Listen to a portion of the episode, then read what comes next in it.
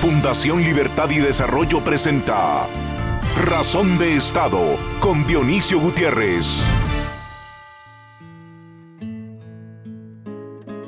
Con el paso de los años recordaremos 2020 por las lecciones, cicatrices y dolores que dejará. Será un año al que volveremos con nostalgia, tristeza, humildad. Aprendimos de nuestra fragilidad Perdimos seres queridos, se rompieron sueños, naufragaron esfuerzos, empresas e iniciativas que eran fuente de sustento y realización personal. Hoy extrañamos tantas cosas que fueron y que por el momento no son más. Las reuniones de familia y amigos, la seguridad de un abrazo, la certeza de un beso, vivencias a las que volveremos cuando la madre naturaleza así lo disponga. 2020 dividió nuestras vidas en un antes y un después.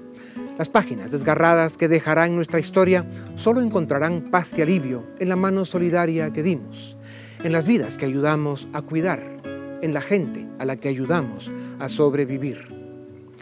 A la historia de nuestro país, sus luces y sombras, los números que cuentan su pobreza, su atraso y la política de la que hoy no vamos a hablar, se suman una pandemia y dos tormentas que dejarán una huella profunda y muchas tareas por hacer. Vivimos tiempos en los que la vida dejó de ser rutina y armonía, si alguna vez las tuvo, para convertirse en desafío y peligro, pero también en oportunidades.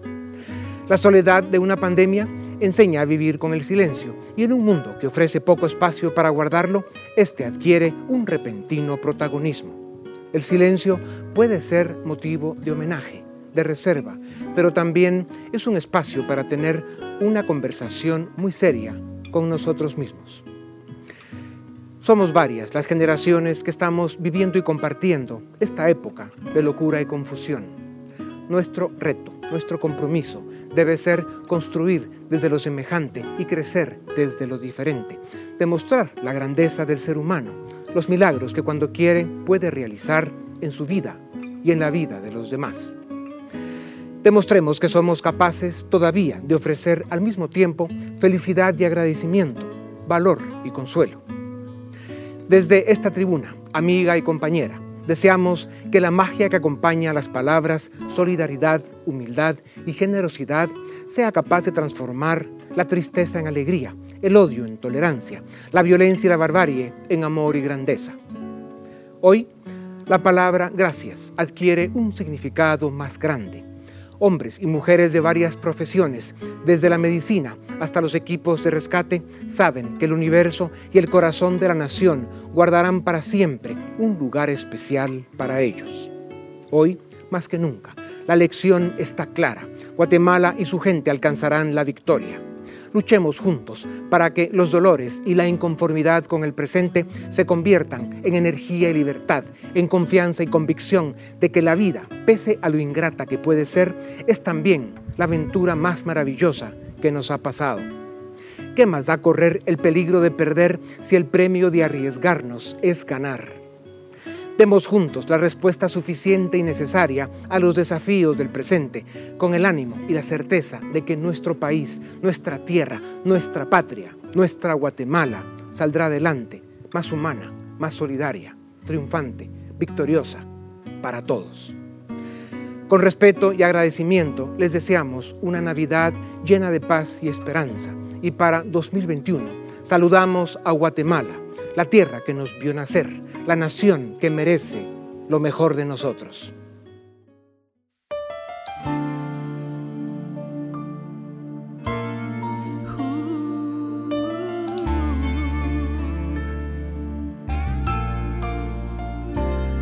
Si la fuerza del destino nos sorprende sin aviso, apartando nuestros sueños del camino. La vida es hoy adversa y el futuro es algo incierto,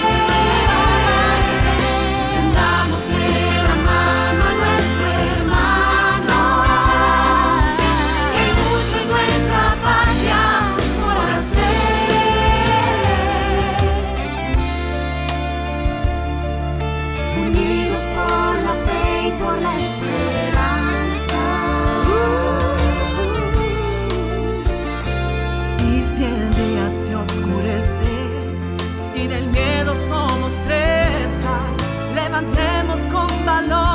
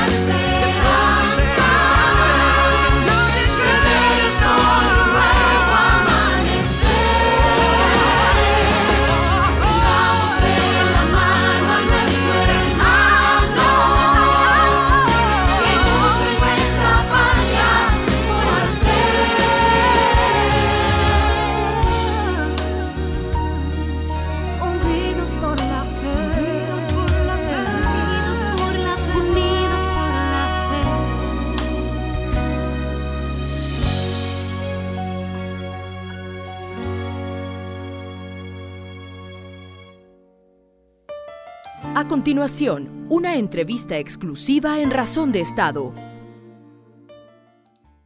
Unidos por la fe y por la esperanza. Ese es el tema de nuestra canción de Navidad eh, este año para nuestro programa de Navidad. Y vamos a tener cuatro segmentos que queremos compartir con ustedes. El primero será los héroes de la pandemia. El segundo segmento les presentaremos los héroes de las tormentas. El tercero, eh, los héroes de las protestas, porque también tuvimos de eso este año. Y el cuarto segmento de nuestro programa de Navidad eh, tendrá como invitados especiales a los artistas que eh, hicieron realidad el tema de Navidad de Unidos por la Fe y por la Esperanza que ustedes vieron en la introducción de este programa, que fue hecho especialmente para Razón de Estado en Navidad y que por supuesto quedó como esos artistas saben hacer las cosas. Dice la academia que la definición de héroe es eh, persona ilustre y famosa por sus hazañas o virtudes. Pues hoy tenemos aquí muchos de ellos, eh, héroes que yo creo que ni ellos mismos saben que lo son, pero son personas que a través de su vida hacen obras maravillosas, hacen cosas que, que hacen sentir a la gente bien, segura, en algunos momentos incluso salvada. Y quiero presentarles a Marilyn Arevalo, ella es abogada, creadora de la iniciativa No te quedes sin comer, Alma Aguilar, pedagoga, integrante de la red Solidaridad Inmediata, y al doctor Oscar Fuentes, él es médico residente en el Hospital General San Juan de Dios. Doctor Fuentes, empecemos contigo. Eh, eh, 2020 pasará la historia co- como un año eh, de grandes lecciones, eh, sobre todo de humildad y de reconocer lo frágiles que somos los seres humanos. Eh, sé que como doctor y especialmente en el San Juan de Dios te ha tocado estar muy cerca del dolor, del sufrimiento y de la muerte. Eh, cuéntanos un poco, ¿cuál es tu testimonio de qué te ha tocado vivir en, en- en los hospitales, sobre todo los públicos de nuestro país? Buenas tardes, mucho gusto, muchas gracias por la invitación. Creo que el 2020 ha sido muy difícil de muchos aspectos.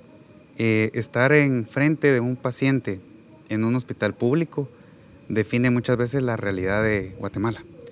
Es complicado eh, cambiar el chip de lo que uno vive día a día en su casa y de cómo uno enfrenta día a día la consulta de un paciente. Pero agregarle a eso eh, la dificultad y el, el reto de lo que es una enfermedad que no sabemos y todavía nos queda por em- aprender fue mucho más eh, complicado. ¿A cuántas gentes, a cuántos seres humanos te ha tocado acompañar en sus minutos finales? Incontables. Incontables porque se dividió el grupo de residentes. Un residente es un médico que está haciendo la especialidad. Entonces, hay de diferentes años, Ujú. desde que inician hasta que terminan. Y eh, alrededor de 80, 90 médicos tuvimos la labor de evaluar entre 100 a 200 eh, pacientes por mes de COVID. Uno- uno- una de las tragedias de, de esta pandemia es eh, eh, la muerte en soledad. O sea, lo- lo- los seres queridos no han podido acercarse a, a sus familiares para despedirse. Claro. ¿Cuál ha sido el momento más difícil que has visto en, en esta tragedia? Ah, innumerables. Creo que el está por una parte acompañar al paciente mientras uno está detrás de cuatro o cinco uniformes de protección, donde tal vez lo último que recuerda al paciente es los ojos que de uno como médico tratante. Ya. Y por otro lado está a afrontar y decirle al familiar que ya no podrá ver a esa persona. Alma, tú perdiste a tu papá, algo de lo que me acabo de enterar y por supuesto lo sentimos muchísimo. Tú eres una chica que ha dedicado una parte importante de su vida y sobre todo de su energía para hacer las cosas que Guatemala necesita y ahora pues no, no podía faltar, a pesar de, de haber estado viviendo momentos muy difíciles en tu casa, en tu familia, eh, también dijiste presente para responder en, en esta tragedia nacional, mundial. Eh, ¿Cómo es tu proyecto eh, para apoyar? Yo sé gente que están en los barrios pobres de la ciudad, que son cada vez más, para que no les falte comida. Dinos Claro. algo. Eh, la red de solidaridad inmediata se reúne a través de la iniciativa de voluntarios y voluntarias de diferentes especialidades, preveyendo el escenario difícil en el que eh, las diferencias y sobre todo eh, las, desigualdad- las desigualdades se iban a ser parte de la, de la cotidianidad y es por eso que eh, se identificó trabajar con familias de, de las zonas urbano marginales del país, en la zona 3 y 7 de la ciudad de Guatemala, pero también con familias de, de Villa Canales. Y a raíz de esto, pues se ha desarrollado una serie de iniciativas y de campañas a favor de la recolección de, de víveres. ¿Tú crees que esta pandemia sí ha sido, eh, ha tenido el impacto como para que digamos que ya la pobreza que había en Guatemala, que es demasiado, eh, esto lo está agravando de una manera, eh, digamos, brutal? Sí, definitivamente, entre el, entre el COVID y las tormentas que próximamente van a hablar sobre esto, eh, las, y como mencionaba anteriormente, las desigualdades se abren en una brecha más amplia de la que ya existía y desafortunadamente serán las poblaciones que históricamente son Ya. vulnerables las que se volverán más vulnerables. Marlene, tú también estás eh, ayudando eh, en proyectos para dar de comer, que, que no haya personas que se queden eh, con hambre. Danos, danos su testimonio.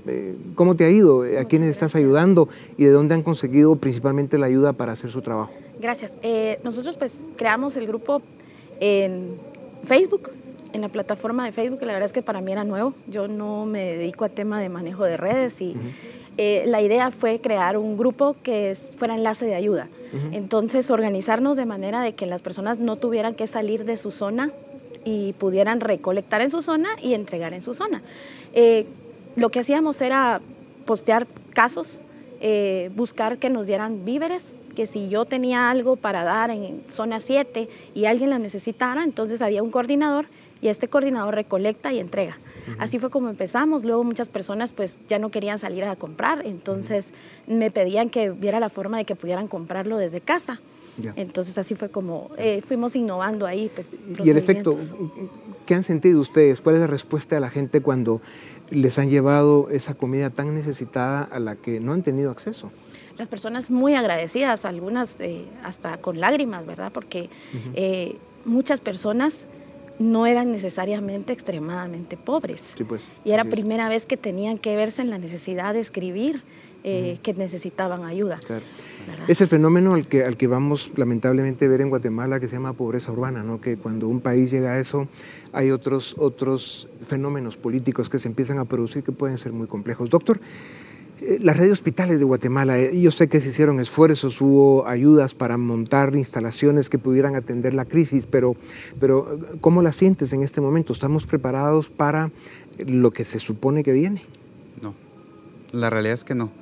E inclusive el Hospital General abrió y habilitó el segundo nivel de una torre y el quinto nivel para personas con COVID eh, y no nos dimos abasto. Actualmente esas ya están deshabilitadas y tiene pacientes de enfermedad común.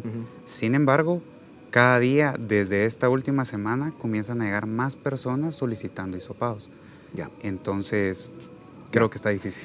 Pues las pandemias son eso, ¿no? Y más en los países subdesarrollados, no solo social y económicamente, sino también políticamente, que es la principal desgracia de nuestro país. Pero en los 30 segundos que nos quedan, si ustedes tuvieran que dar un mensaje positivo que se debe poder dar a pesar de la tragedia, eh, ¿cuál sería, Alma? En una frase. En una frase, deja- eh, cambiar la caridad por solidaridad. Marilyn. Tener fe y confiar en que hay empatía en nuestro país.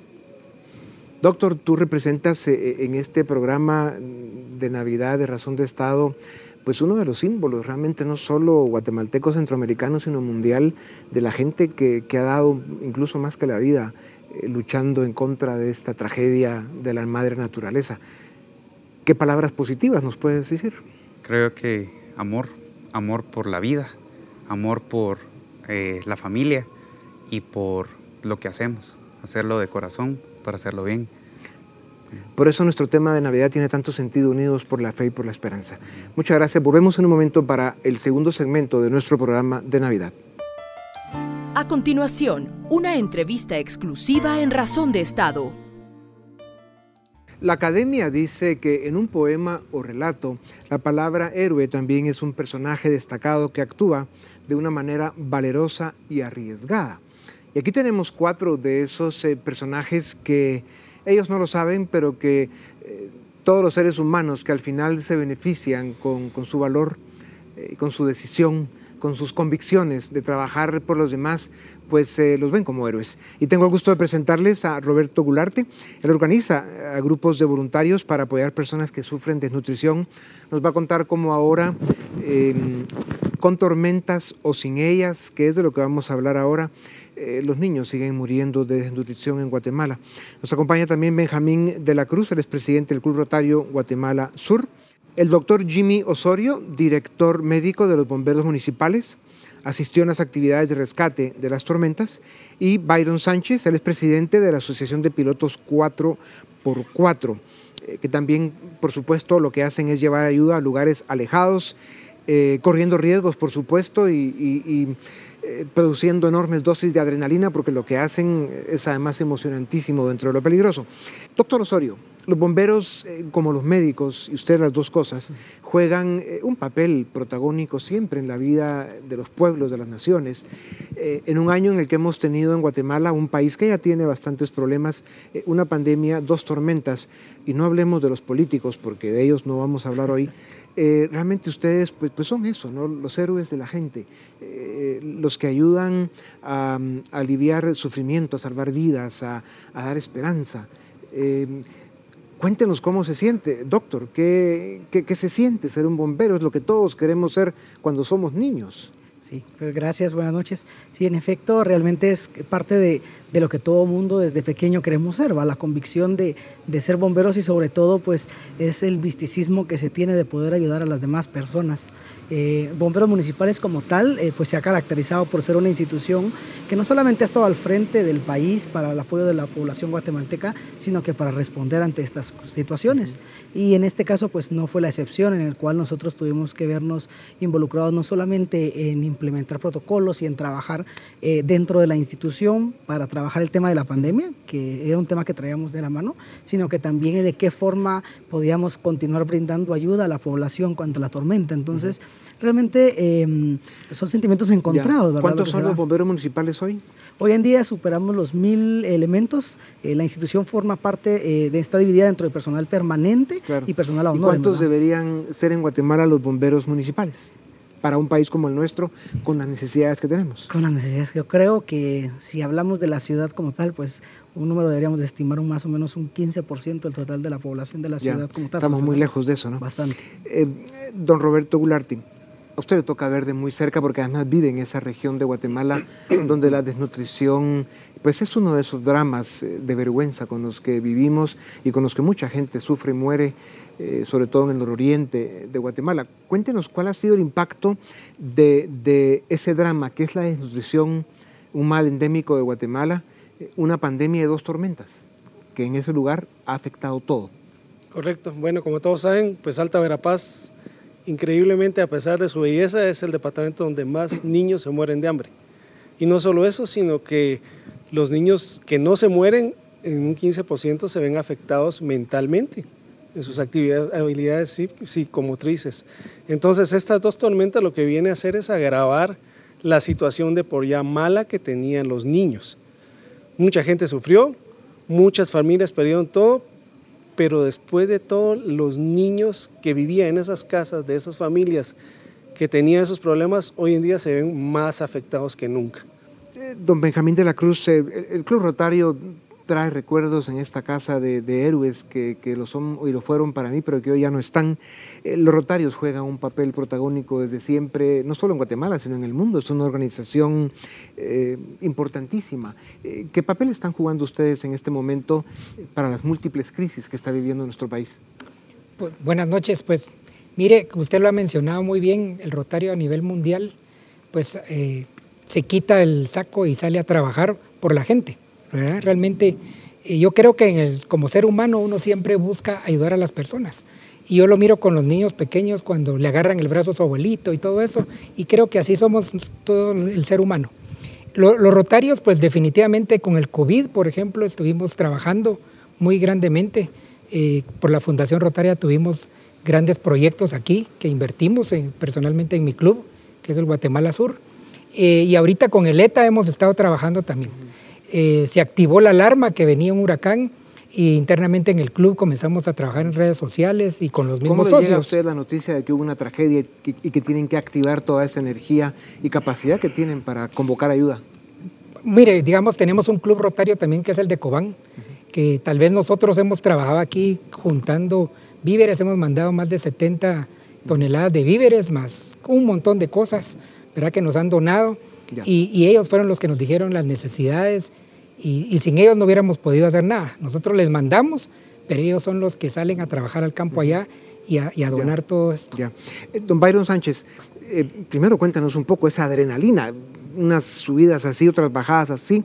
Asumo que entre lodo, piedras y, y todos los peligros, porque habrán barrancos a los lados, eh, eh lo hacen porque les gusta y además porque quieren ayudar.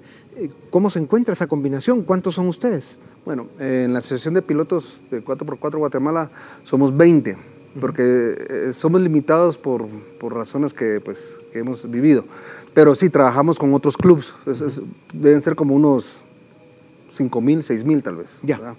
¿Qué carros usan? Eh, Suzuki, Toyotas, Land Rovers, Jeeps. O sea, uh -huh. si tú me sea 4x4, se, en, empieza modificándose como un hobby. Después, bueno, yo me di cuenta que para el stand fue donde me di cuenta que fui a tocar puertas a Conred que, que, necesitaban ayuda y no me necesitaron, pero a la semana me llamaron que sí. ¿Y ustedes llevan víveres, medicinas y transportan todo, gente también? Todo, todo. Sí, llevamos todo y llegamos donde obviamente ellos no pueden llegar porque tenemos todo el equipo adecuado en los carros. Y sí, es una adrenalina totalmente diferente a, pues, a cualquier otro tipo de deporte. Ya. ¿Accidentes? Sí. sí. ¿Han tenido accidentes? Han habido fallecidos. Ya. Doctor Osorio, y además eh, director eh, eh, médico de los bomberos municipales, ¿cuántos de sus colegas han perdido eh, en, en, la pandemia? Eh, Afortunadamente, el Cuerpo de Bomberos Municipales no ha tenido ninguna pérdida. Ninguna. Ninguna ¿Contagiados? Pérdida. Contagiados, eh, estamos en el 3.3% del total de, de toda bajo? nuestra institución. Logramos llegar a los 100 días de prestar servicio a la población guatemalteca, trasladar uh -huh. pacientes positivos, porque trabajamos de la mano uh -huh. con el Ministerio de Salud y que nuestros elementos, elementos no salieran contagiados. Yeah. Entonces, hasta ahorita el porcentaje que tenemos de elementos ha sido eh, bastante bajo de, de, contagiados como tal. Yeah. Todo el mundo está recuperado. Por eso realmente la operatividad de las claro. estaciones siempre siguió. Claro. Nunca cerramos estación y, y distancia y mascarilla. Así es, protocolos uh -huh. de lavado de manos, equipos de protección personal, uh -huh. eh, descontaminación antes y yeah. después de atender a cada paciente. Señor Gularte, nos queda un minuto, eh, pero cuéntenos un poco, eh, ¿cómo podemos convocar a toda la nación para que, digamos, presente eh, en, en, esa tragedia que es la desnutrición de nuestros niños? Yo creo que los niños están invisibilizados. Si me preguntan a mí, propiamente yo he vivido ahí ya tres años y no, lo, no me había dado cuenta de la magnitud de la, y la gravedad de la situación de los niños. Al final son el futuro de Guatemala. La única forma que yo veo es haciéndolo público. Nosotros llegamos al corazón de muchos guatemaltecos a, través de las redes y eso nos ha ayudado. Nosotros juntamos mucho menos, dos toneladas de incaparina logramos juntar en el transcurso de dos semanas y eso es lo que estamos moviendo, pero creo que hay que visibilizarlo. Mucha gente piensa que, lo, que no pasa nada y que al final el gobierno se va a hacer cargo, pero no es así. Los niños están muriendo y lo más triste es ver que, que me piden a mí, bueno, ¿nos va a dar calidad de vida o quiere que vivan? Porque calidad de niños que se van a morir a los 14 años, lo que ya no hay forma de salvarlos por la desnutrición de la madre y obviamente pues el niño salió mal. No va a vivir más de 14 años, es tristísimo en la medida que nosotros hagamos público los problemas que tenemos, que es una vergüenza, pero es una vergüenza que creo que hay que hacerla pública para tocar el corazón y darnos cuenta de la realidad nacional, donde nuestros niños están muriendo de hambre. Y nunca mejor dicho, pues muchas gracias. Yo eh, debo decirlo y es que les deseo una feliz y tranquila Navidad. Ustedes se lo merecen como, como toda Guatemala y gracias porque al final esa es la palabra más importante que uno puede darles a, a, guatemaltecos como ustedes que están dando mucho más de lo que la nación y los habitantes que la formamos les hemos pedido. Volvemos en un momento para seguir con nuestro programa de Navidad. A continuación, una entrevista exclusiva en Razón de Estado. La academia también dice que un héroe es el protagonista de una obra de ficción. También dice que persona a la que alguien convierte en objeto de su especial admiración. Aquí tenemos eh, cuatro jóvenes que participaron en las protestas este año. Eh, evidentemente se ve, son jóvenes, eh, quieren cambiar su país, eh, no necesariamente les gusta la política, pero están conscientes que cuando las cosas están mal, tienen que decirlo, tienen que expresarse y en esta oportunidad lo hicieron protestando y por eso los felicitamos de verdad. Quiero presentarles a Paulina Santizo, a Annelise Escobar, a José Coronado y Alejandro Morales. Paulina, ¿por qué fueron a protestar?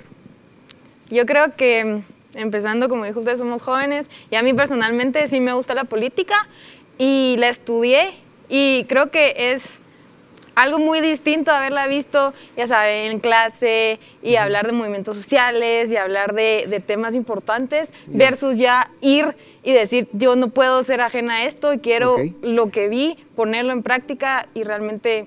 Ok, cuando dices te gusta la política, ¿estás pensando participar en política, en un partido político? No, no descarto la, ¿Qué edad tienes? la idea. 23 recién cumplido. Hombre, venerable anciana.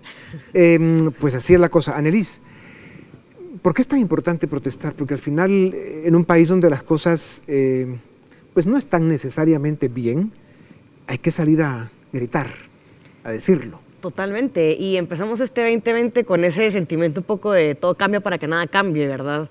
Pero yo sí considero que estar ahí y hacer presencia a- y, como decía Paulina, a expresar nuestro malestar es un statement de, de- de decir que no nos vamos a dejar que esto suceda. Y aunque pareciera que de un día para el otro no vamos a cambiar a todo el sistema político, eh, cuando eso va sucediendo, de un día para otro y seguimos estando ahí presentes, puede haber un cambio y hay que tener fe en- eso.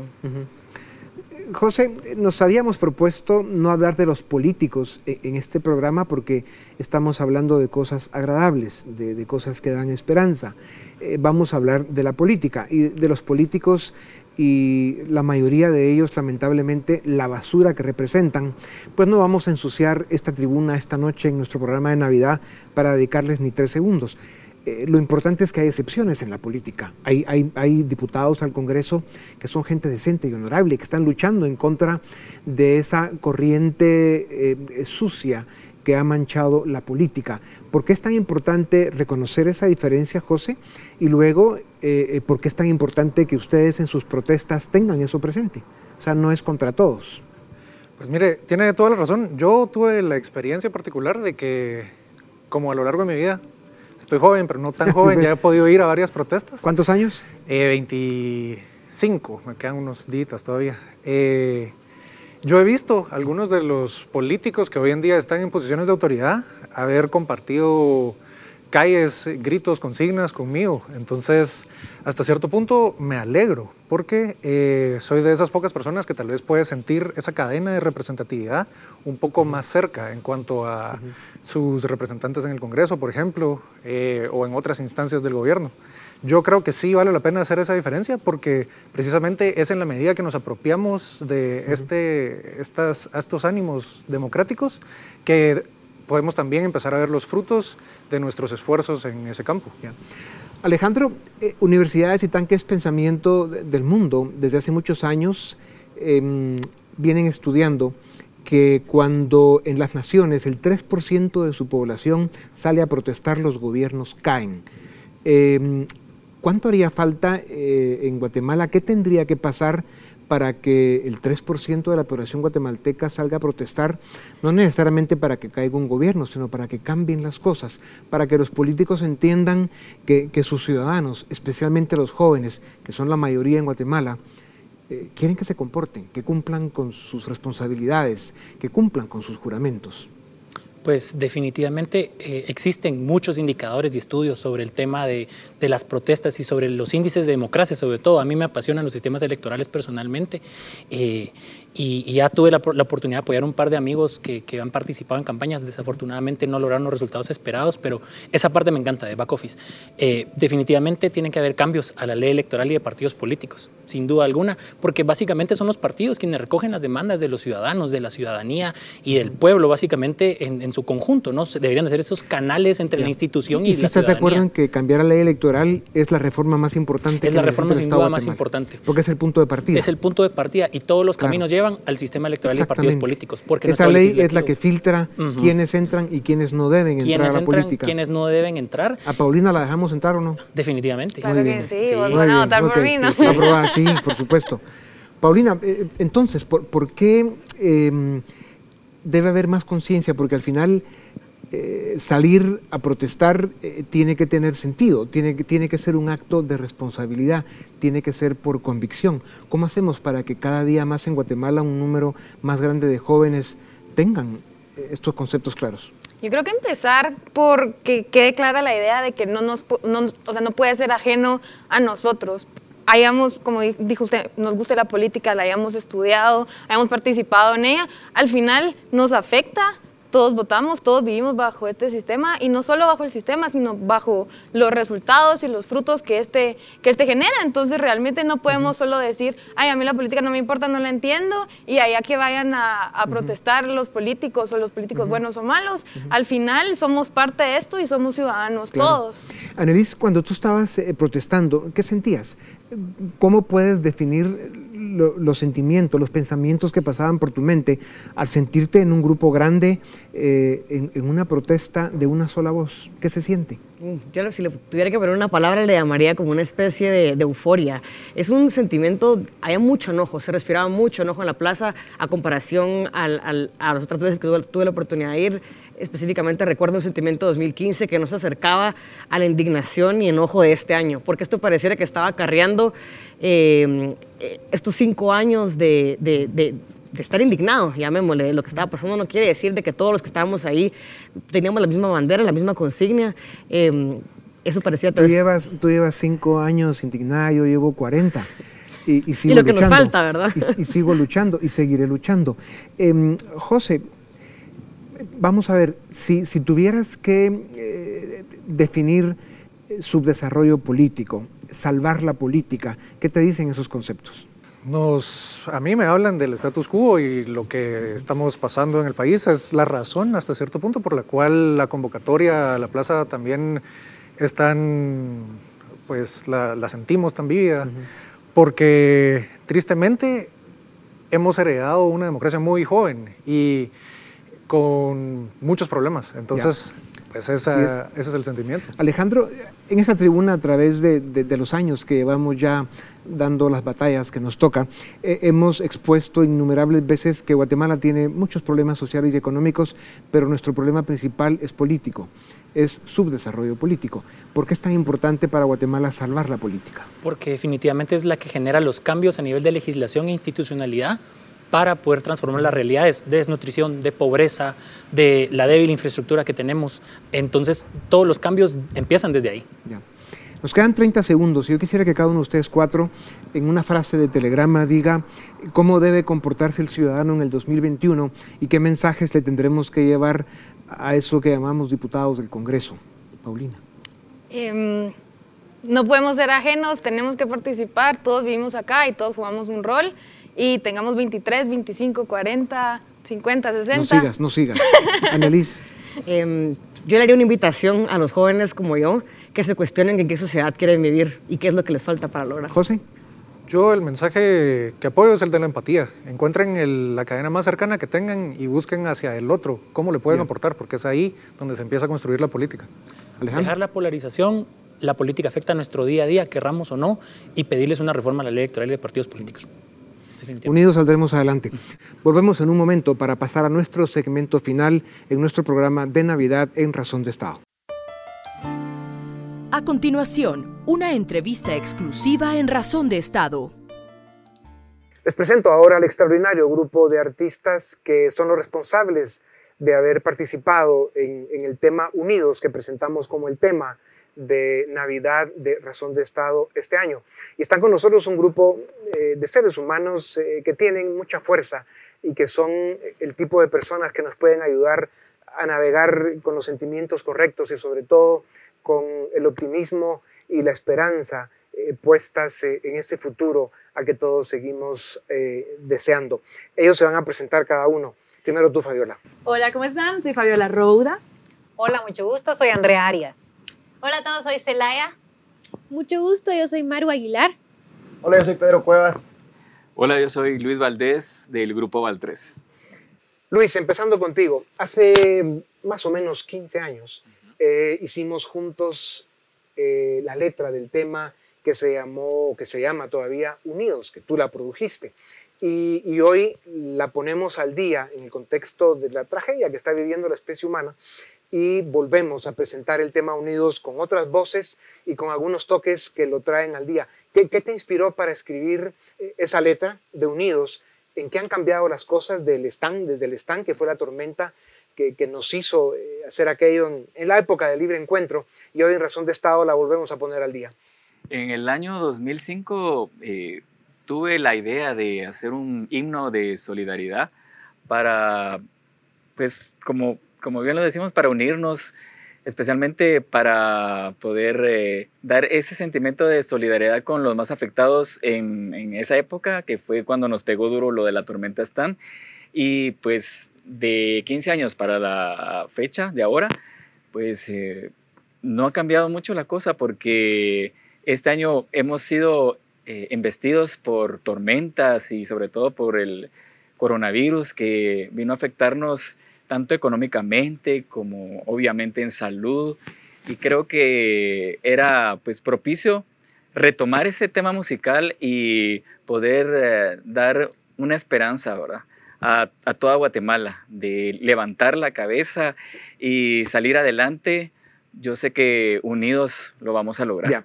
Ustedes, como lo dije, son artistas y, y tienen esa, esa virtud, esa habilidad de poder siempre mostrarse optimistas, emotivos, positivos y a pesar de las tormentas que estemos viviendo, pues siempre haber un mensaje que, que nos ayude a los demás a sentirnos mejor. Empecemos contigo. ¿Por qué? ¿Cómo? ¿Cuándo? ¿Cómo salimos de esta? ¿Qué hacemos para sentirnos mejor? Bueno, creo que algo que hay que hacer es creer en nosotros, contribuir que podemos ser el cambio, porque vemos la situación como está.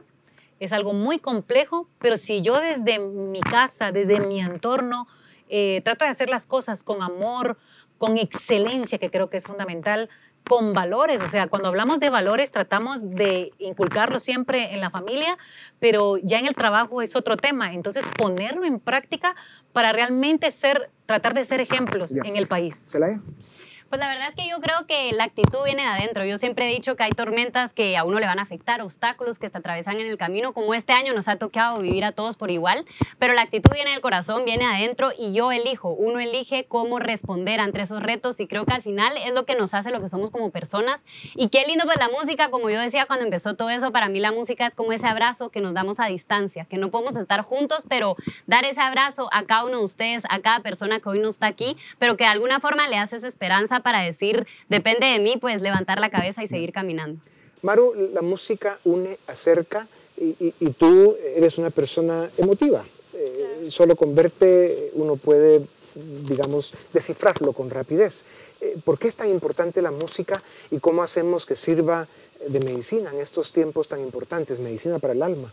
Claro, pues si te das cuenta, desde que uno es pequeño, empieza a aprender las sumas, las restas, los colores con canciones y es que la música es parte de uno como ser humano. Creo que realmente el tema que hizo Luis va muy acorde con el momento pues es una medicina para todos, para que juntos empecemos a cantar y si bien ya estamos unidos, nos unamos más, porque es un momento en el que nos necesitamos y gracias a la música por, por Sí, hacer esto posible. Fabiola, eh, una de las frases que, que puso Luis muy bien puestas eh, en el tema Unidos tiene que ver con las tareas pendientes que tenemos en nuestra patria, en nuestra tierra, en nuestra Guatemala. ¿Por qué es tan importante, además de enfrentar la pandemia y aliviar los efectos de la tormenta, por qué es tan importante también pensar en la patria? Es importante porque primero que todo en nuestras manos está el hecho de crear un verdadero cambio. ¿Y cómo viene un verdadero cambio? Primero que todo, valorando el país de donde somos, valorando la gente, creyendo en que nosotros para Guatemala podemos hacer un cambio positivo. Este ha sido un año de despertar, un año de reflexionar, un año de unirnos, y es algo que tiene la canción muy presente.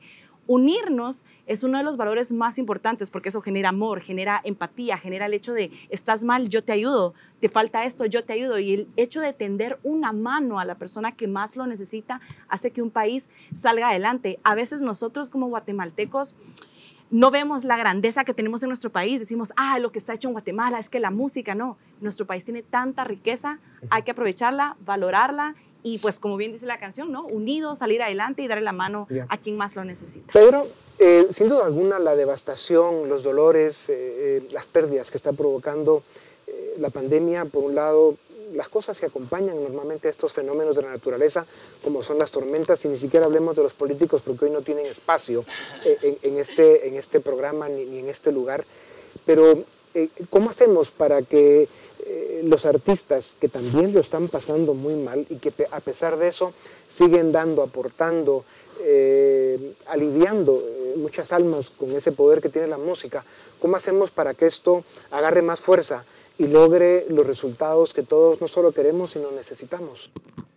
Yo creo que, como, como, dice Fabi, eh, yo creo que valorar también, a, si hablamos de artistas, a valorar nuestro, nuestros artistas, valorar a nuestras personas, a nuestros artistas no solo eh, en la música, sino to- a todo nivel. Yo creo que a todos nos está costando. Es un momento difícil para todos, pero eh, apoyándolos hasta con los comentarios, yo creo que eh, en las redes sociales que ahora son muy importantes, hasta escribirles, hey, echen, échenle con ganas, denle con ganas, eh, eh, estamos orgullosos de ustedes, hasta eso como que les da más fuerza a todos los artistas eh, y dan más ganas de seguir adelante eh, y saber que tarde o temprano todo se va a mejorar, encontrar otras, otras soluciones mientras tanto. Ujú. Y yo creo que justamente es momento como de prepararse para que cuando ya todo se libere, sal- salir con todas las ganas. Yo creo que todos estamos componiendo, estamos haciendo un montón de cosas. Eso. Eh, Eso es lo importante. Prepararnos. En el minuto que nos queda, si cada uno de ustedes seis pudiera eh, en una frase dar e- ese mensaje de esperanza, de, de que hay luz al final del túnel y que tenemos que resistir, ¿cuál sería ese mensaje? Empecemos contigo, Fabiola. Despertar, florecer, unirnos y amar al prójimo. Guatemala es la tierra linda que nos ha visto nacer, crecer y por, por la cual realmente todos tenemos que seguir luchando, creyendo en el trabajo del día a día. Yo creo que es lindo soñar, soñar en grande, pero más lindo aún fijarnos en los pequeños detalles, esas pequeñas cosas que nos rodean en el día a día y creo que este año nos ha venido a enseñar la importancia de la familia, de la gente que tenemos cerca y de cómo podemos dar a los que nos rodean para así hacer un mejor país. Unirnos y ayudarnos los unos con los otros. Pedro. Creo que tenemos que ser felices y transmitir esa felicidad con lo que tenemos. No importa lo que nos falte, gozar lo que tenemos y disfrutar el día a día. Maru. Yo diría que valorarnos, este es un, un año en el que nos ha enseñado a valorar a los nuestros, a nuestra familia, a nuestros amigos. Nos ha costado mucho estar lejos, pero es lo que tenemos que hacer de ahora en adelante, valorar lo que tenemos. Pues yo les deseo, eh, a pesar de cualquier cosa, una feliz Navidad. Un año, un año 2021 eh, lleno de esperanza, de optimismo, de aprendizaje, porque al final si la especie humana, las generaciones que hoy estamos presentes en esta tierra, en esta vida que a pesar de todo es bella, si aprendemos las lecciones que la creación, el destino o quien cada quien quiera definirlo como quiera, las lecciones que nos está dando, que eh, las aprendamos, ese va a ser realmente eh, el logro que nos va a hacer trascender no solo como especie, sino como seres humanos. Que es en todo caso en lo que hay que trabajar para siempre. A ustedes gracias, feliz Navidad y les deseamos un 2021 lleno de salud, de paz, de tranquilidad, de esperanza, de optimismo y sobre todo de una Guatemala unida que pueda salir adelante y verse a sí misma florecer. Muchas gracias. Razón de Estado con Dionisio Gutiérrez es una producción de Fundación Libertad y Desarrollo.